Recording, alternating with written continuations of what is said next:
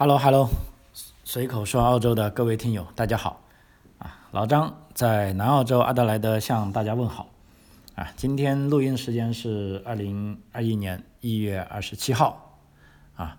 就是澳大利亚中小学开学的第一天啊。既然是这个神兽已归队啊，父母尽欢颜。啊，那么这也意味着老张的这个正常生活啊，不是就说 商业方面的生活已经开始完全恢复正常了啊，因为之前是差不多两个月的暑假啊，基本上有一半时间是要啊陪着孩子玩哈，除了有正式的这个商业合同的啊项目在正常运作，那其他。可能有问题咨询我的，可能跟我联系的啊，都可能感觉到我的回复有点晚啊，的确是这样，因为一个是时差的原因啊，另一个最关键是白天你跟小孩在一起玩的时候，呃，总不好意思自己拿着手机吧啊，这样是做了一个不好的表率啊，所以基本上如果我没接电话，没有及时回微信。啊，那么这个时候我都是在陪孩子的啊，请各位听友还是多多包涵啊。二十七号啊，新的一年开始了啊，这个澳大利亚啊这片土地啊，可以我们可以认为它是一片幸运的土地，但是按照土著人认为啊，它也是一片被诅咒的土地啊，因为为什么呢？好的一方面，我们看一下啊，在澳大利亚官方所有的宣传册上都是。蓝天、阳光、碧海、沙滩，哈，就感觉这个国家的人天天在度假一样，啊！但事实上，另一方面，你生活在这里，尤其是在一些我们说的凹拜地带的，就内陆地区啊，你如果看这个澳大利亚的地图，尤其看它这个啊地理啊这个显示图，或者是这个气候显示图，你发现这是其实澳大利亚真的是很不适合人居的地方啊！它除了四周围沿海的地区有一些。绿地啊，这个气气候比较适合人居之外，大部分地方都是黄色的啊，都是沙漠啊，并不适合人居啊。所以当时我在看这个《三体》里面这个小说写的这个外星人要把地球人都驱赶到澳大利亚啊，其实这需要地球要有极高的科技才行。你要让澳大利亚能够承担这个几十亿人的生活，那还是必须要有一定的技术。能力才行啊，那像现在是不行，对吧？就像我们前几天啊，每年都是这个新的一年来临之际啊，无论是在啊悉尼，还是在墨尔本，还是在 Perth，还是在我们南澳洲，其实我们面临的第一件事啊，就是这个山火啊。每年的十二月到啊次年的五月份啊，其实是这个山火非常危险的季节啊，今年也是。啊，事实上，直到前一天，我们南澳，也就是说，我住在阿德莱德的这个东南边，又发生了山火啊。这个山火非常大啊，当在 city 里，你可以看到那个烟云呐，啊，这个直直上云霄啊，就真的那个烟雾跟原子弹爆炸差不多。当然，它不是那种蘑菇云啊，它是那种火，那个山火烧起来的云向上啊，非常壮观。啊，一直到前天早上，其实我们看啊，这个山火离我们这个首都最近的地方，我在这个地图上啊看这个比例尺，我算了，到了当时的通知说已经到了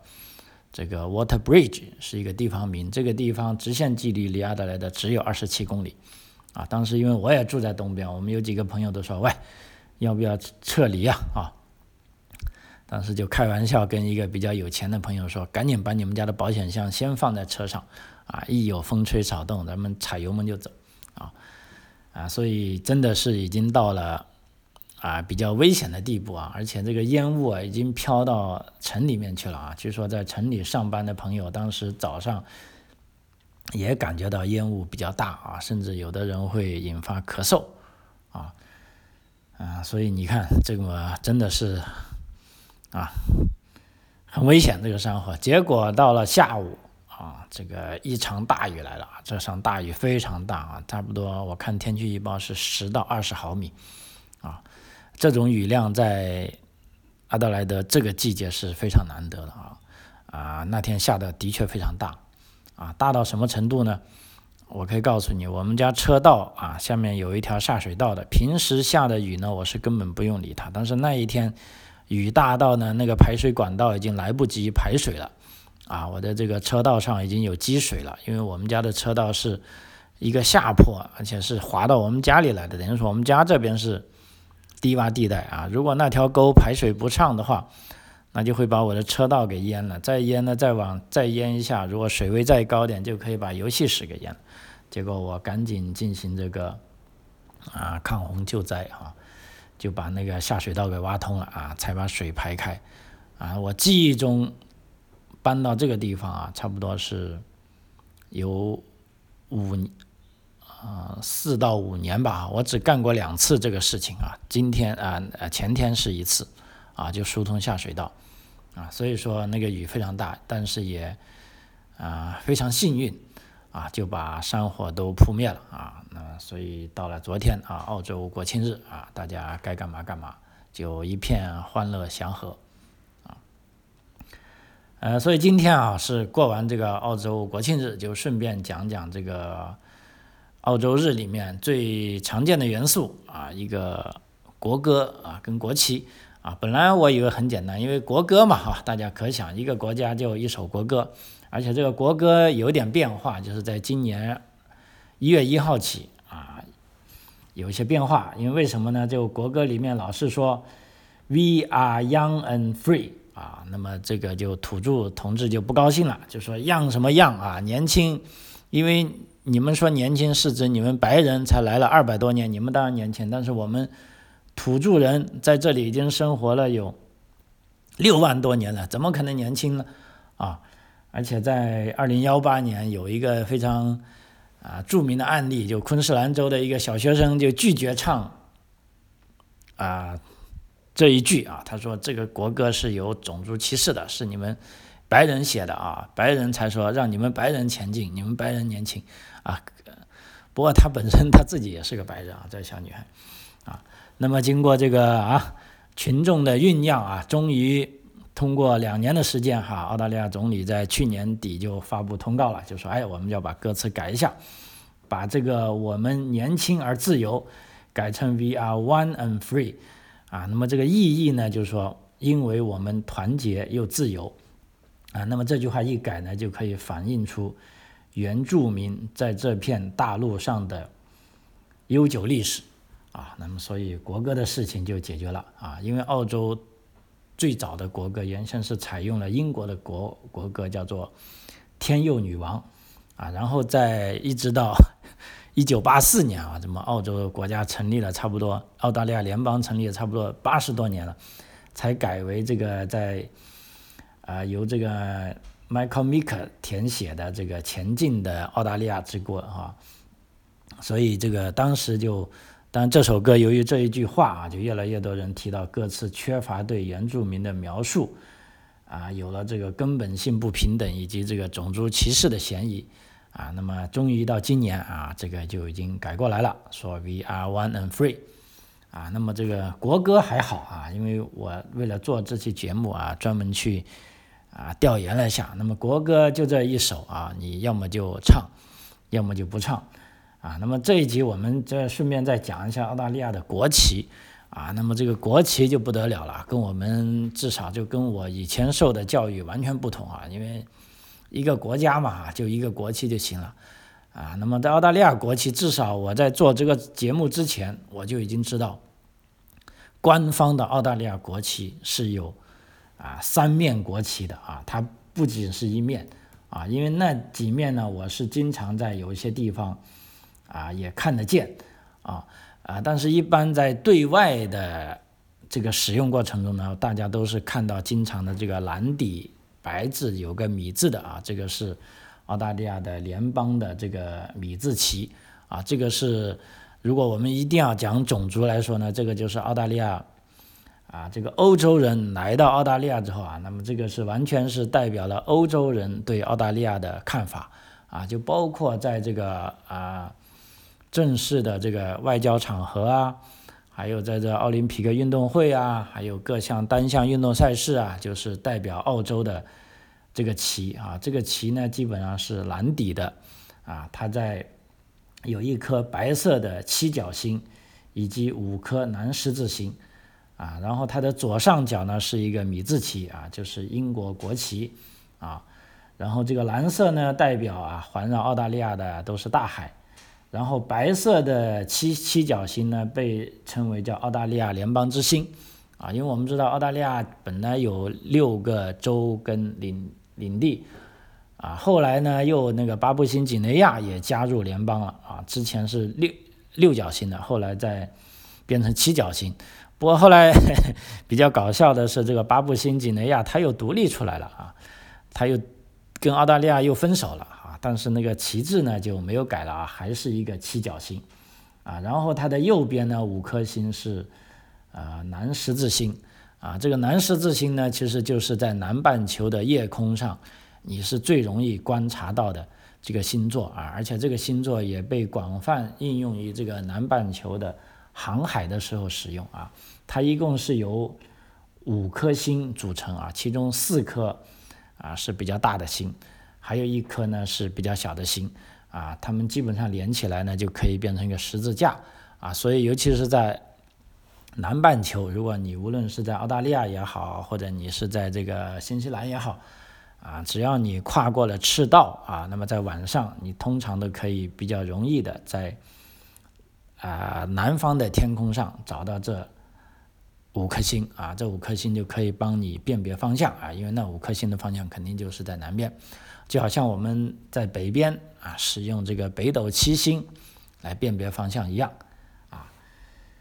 啊。然后呢，这个国旗的左上角呢为英国国旗啊，表明这个澳洲与英国的历史关系啊。那么事实上，即便这个国旗也很多人有意见哎，所以哎，这个是代表这个殖民地时期的国旗，应该要把这个米字旗，这个英国的国旗从澳大利亚国的国旗上移走啊。但问题呢，这个提案虽然是有，但是一直都很难实现啊。就像现在也有澳洲人就想。啊，这个澳洲应该要实行完全的共和制，啊，因为现在在这种联邦制下，澳洲的这个元首啊，就是说我们讲的这个啊，名义上的元首啊，其实还是英国女王啊，那这算怎么回事呢？啊，所以这个呃，在澳洲啊，一直有人在推动这个澳洲共和制的这个运动啊，但可惜呢，这个运动好像大家并不是。很热心啊，一直都没有达到啊这个法定的票数啊，甚至在议会里都没有人去讨论它啊，所以现在有人就想，即便就说在澳洲，你说要把总督废了啊，把女王废了，然后再把国旗改了，这个啊不是那么容易的事情啊，最起码目前看来，在啊五到十年内啊，就大家都认为不重要啊，因为澳洲虽然。这个名义上是女王，但女王基本上对澳大利亚议会所所有提出的啊议案文件，你通通只能是同意。你如果不同意，我就废掉你女王啊。所以女王是一个象征性的东西，大家就不在意了啊。所以这个是我们呃大部分，尤其是在国外的人啊，看到澳大利亚的一面国旗啊，就是说蓝底的米字旗啊。那事实上呢，在澳大利亚呢，还有一个土著旗。叫做澳大利亚原住民旗帜，是在一九啊七一年开始使用的啊，它是作为澳大利亚本土的澳大利亚土著居民使用啊。那么这个土著旗呢，它在法律上是跟啊国旗是一样的啊。就比如说啊，在我女儿的学校，他们有两个旗杆，那两个旗杆呢，一个是米字旗，一个就是澳大利亚这个土著旗。那土著旗呢，它的元素比较简单啊，它是一个。一半是黑，一半是红，啊，然后呢，中间是个黄色的，啊，这个就是呃大家可以见得到的。那还有一个呢是见得更少的，叫托雷斯海峡岛的这个名旗。因为我们知道，这澳大利亚的原住民呢，一个是来自澳大利亚大陆，另一个呢，现在经过最新的这个考古学发现呢，啊，还有一部分人呢是来自这个托雷斯。海峡呢？托雷斯海峡其实就等于说是之前啊，这个巴布新几内亚那边，就说，即便啊现在的这个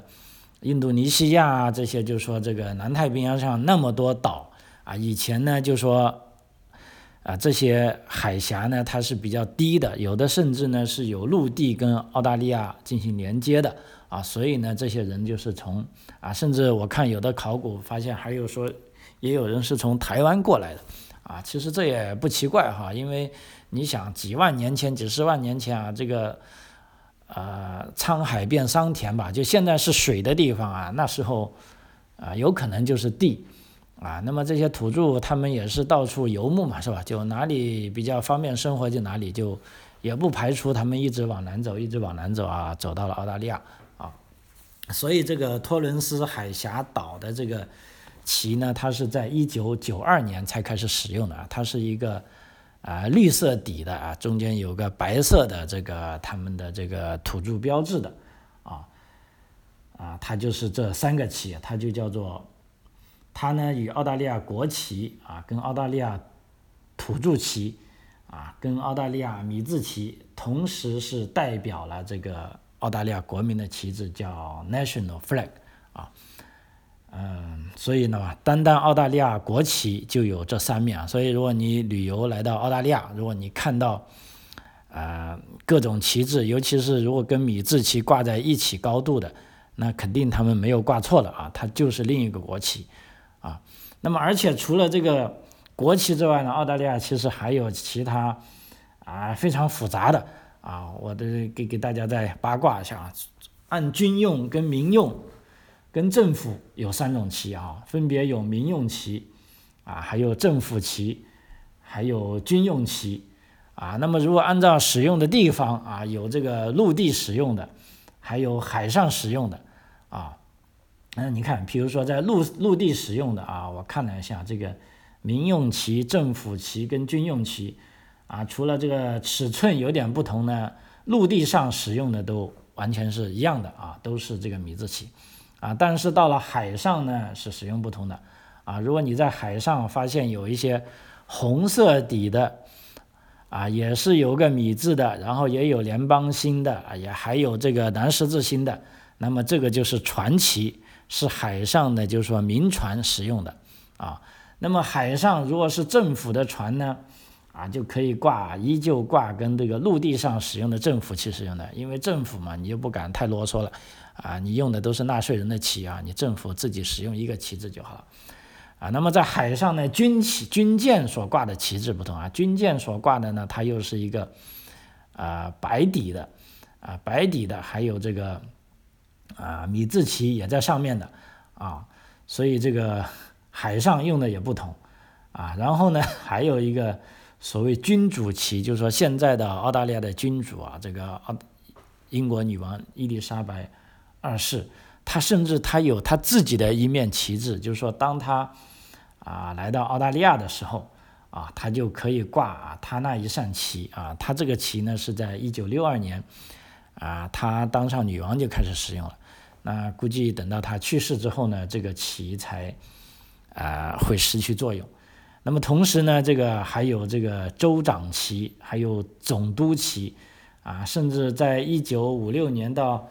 一九六六年之间呢，还有一个是叫总理旗啊，就是说总理的车上啊可以挂上那面旗。那我看了一下啊，这个也只用了一段时间啊，估计不敢折腾了。总理旗呢，无非就是在澳大利亚的国旗上。啊，再加了这个，把国徽加上去啊，把这个呃 email 跟这个袋鼠都加上去啊，它就变成总理旗了啊。除此之外呢，现在啊经常用的啊，还有这个澳大利亚各州跟领地所用的旗啊，那么这就比较多了啊，我也啊。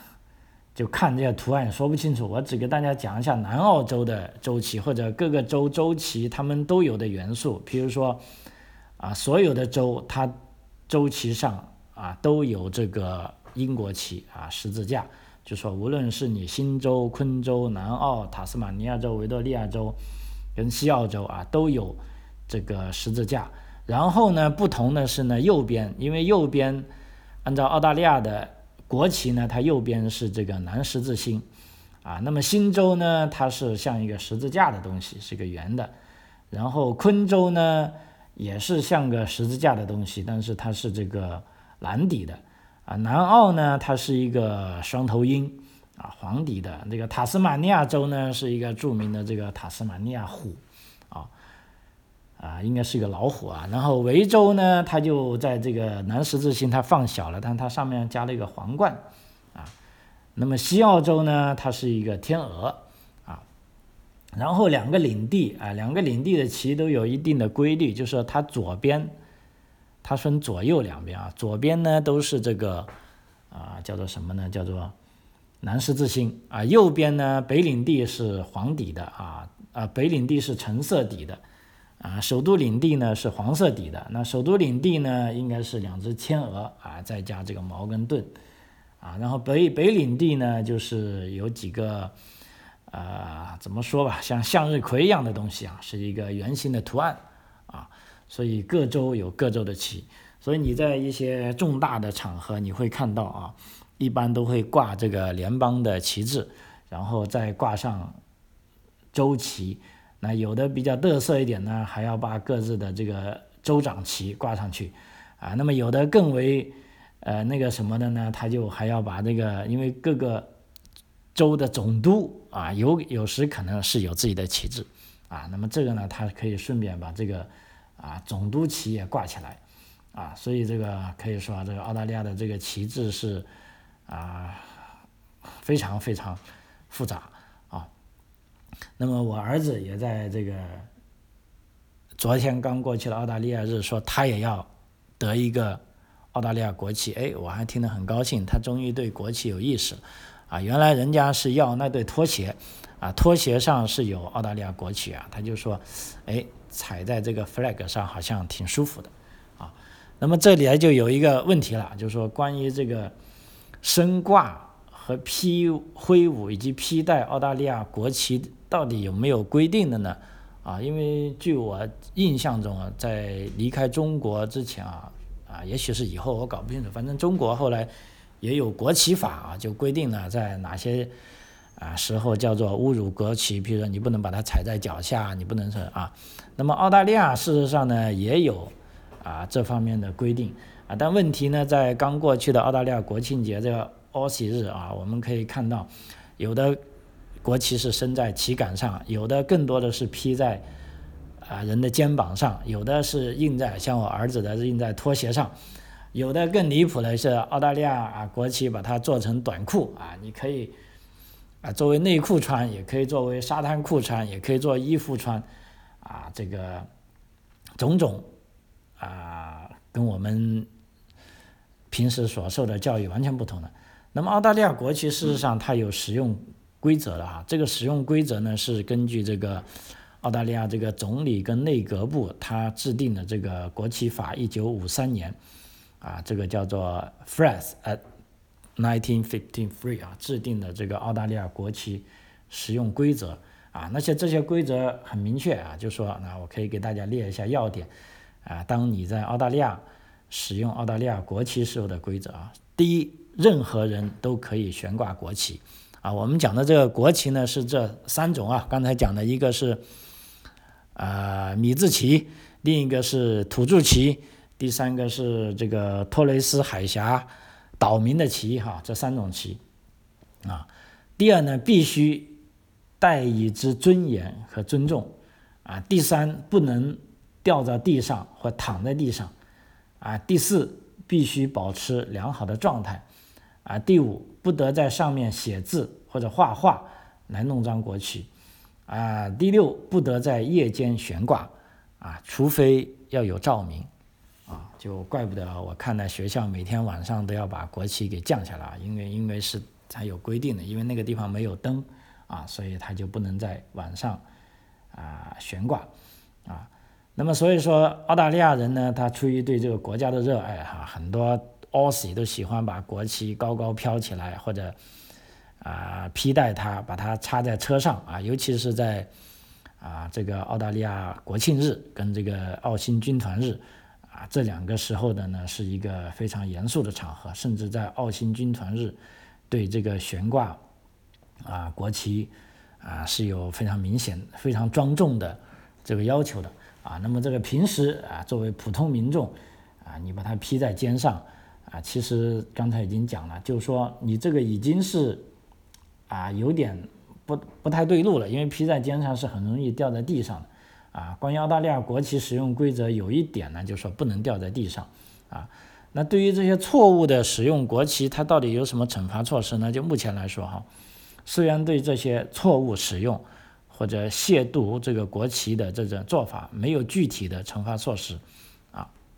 就说你作为个人，比如说我儿子，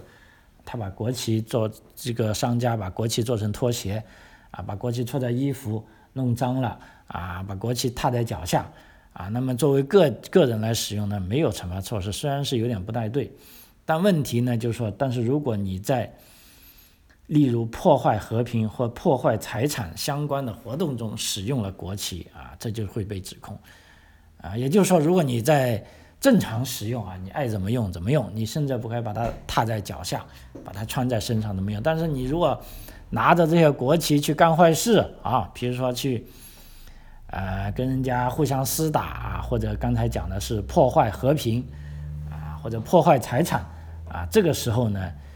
啊，你就会被受到指控啊，因为作为这个啊国家的象征啊，的确每个澳大利亚人都能使用它，但是需要啊带以这个敬意啊，所以呢啊，刚才讲了啊，只要不被图画或者覆盖，以及可以识别的主要。象征因素啊，国旗图案是可以印在衣服上的，但是官方不建议把国旗披在肩上，因为它是有可能会碰到啊地面啊，所以啊，有的人也反对把国旗图案印在沙滩裤以及其他一些啊，例如这个拖鞋的身上啊。总而言之，使用国旗的时候，底线是国旗应该获得尊重对待。如果你把它披在身上，那也许是你作为一个澳大利亚人所拥有的权利啊，但是你必须要啊把它弄干净啊。比如说规定说国旗是可以用于商业用途，但是不应该覆盖或者在上面涂写啊啊，这是一个具体的这个澳大利亚国旗的使用方法啊，就基本上我觉得还是比较宽松的。啊，你爱怎么用都可以，只要不把它弄脏，而且呢，关键是啊，不要拿着这个国旗去啊干坏事啊，这点是比较重要的啊。如果你拿着国旗去干坏事呢，这同时你要会受到两个指控，一个呢是你啊在干坏事，第二个呢是你在干坏事的时候啊，居然拿着国旗啊，这是有问题的啊。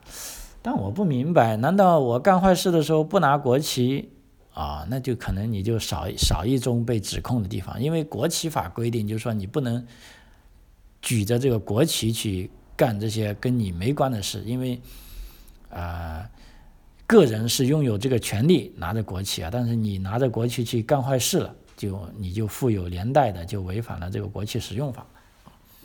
还有一个啊，这个节目结束之前，我觉得还有一个非常有趣的事情，就是澳大利亚的这个国旗啊，它跟这个新西兰的国旗实在是太像了啊！所以 你们听完我这个节目，你们可以去查一下。我都好多次哈，老师说不做这个节目，有时我也会搞混啊，因为他们两个国家的旗帜实在是太像了啊！我就想到底是什么原因呢？是不是他们的地理位置太近了吗？啊，因为这两个国家的国旗组成元素都很相近，比如说同样是蓝色底，啊，然后同样是左上角来个米字旗，然后同样是有几颗小星星，啊，所以唯一不同的是啊，澳大利亚的国旗的颜色它有一个联邦星是白色的七角星，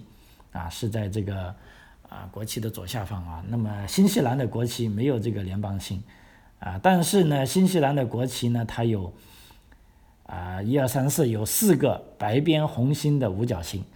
啊，那么澳大利亚呢？啊，其实这四个也是排成了这个南十字星的形状。那么澳大利亚呢，它就是五个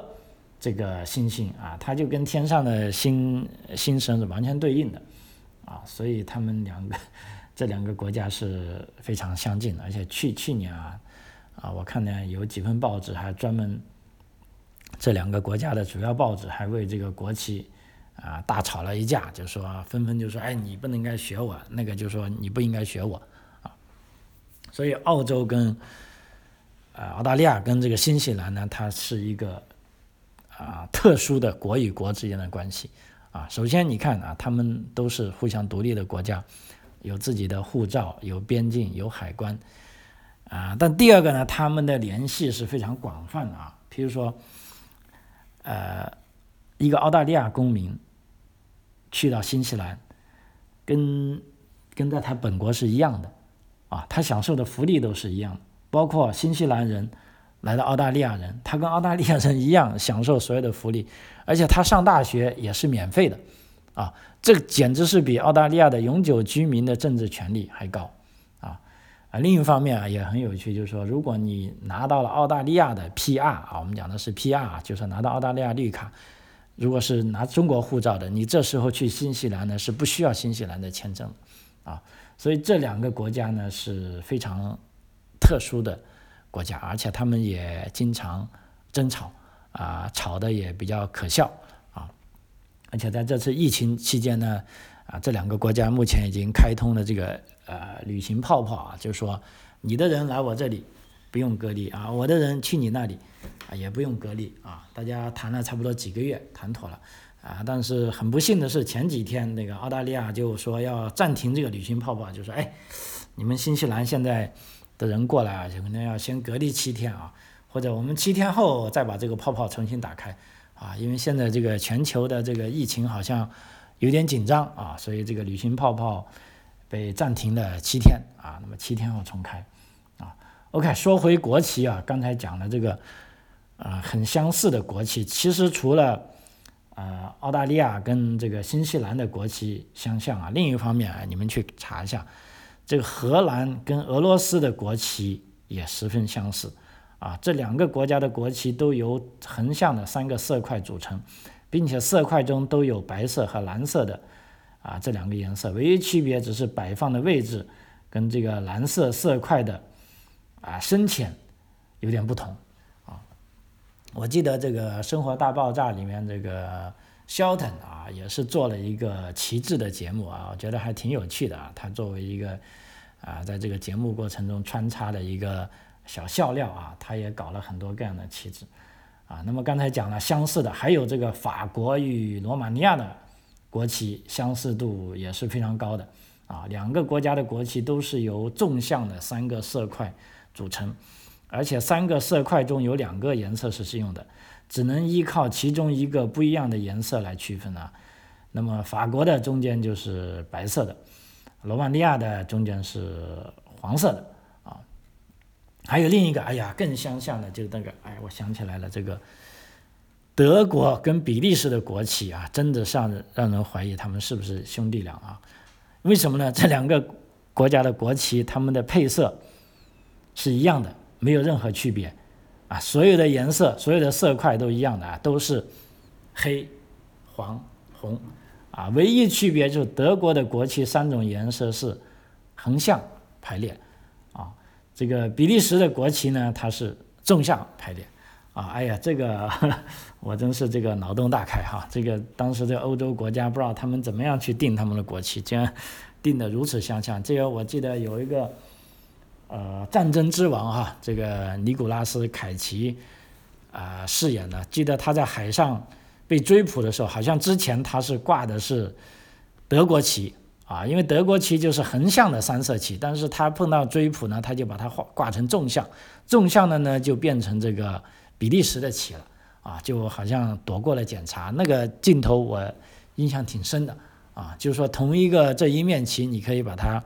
用作两个国家啊，这也是比较有意思的啊。好，这个时间关系啊，今天是由于这个呃澳洲日的第二天啊，就跟大家八卦一下澳洲的这个国徽跟国旗的事啊，希望啊可以为你的生活多带来一些乐趣啊。张口澳洲，那就我们下期再见啊！谢谢您的收听。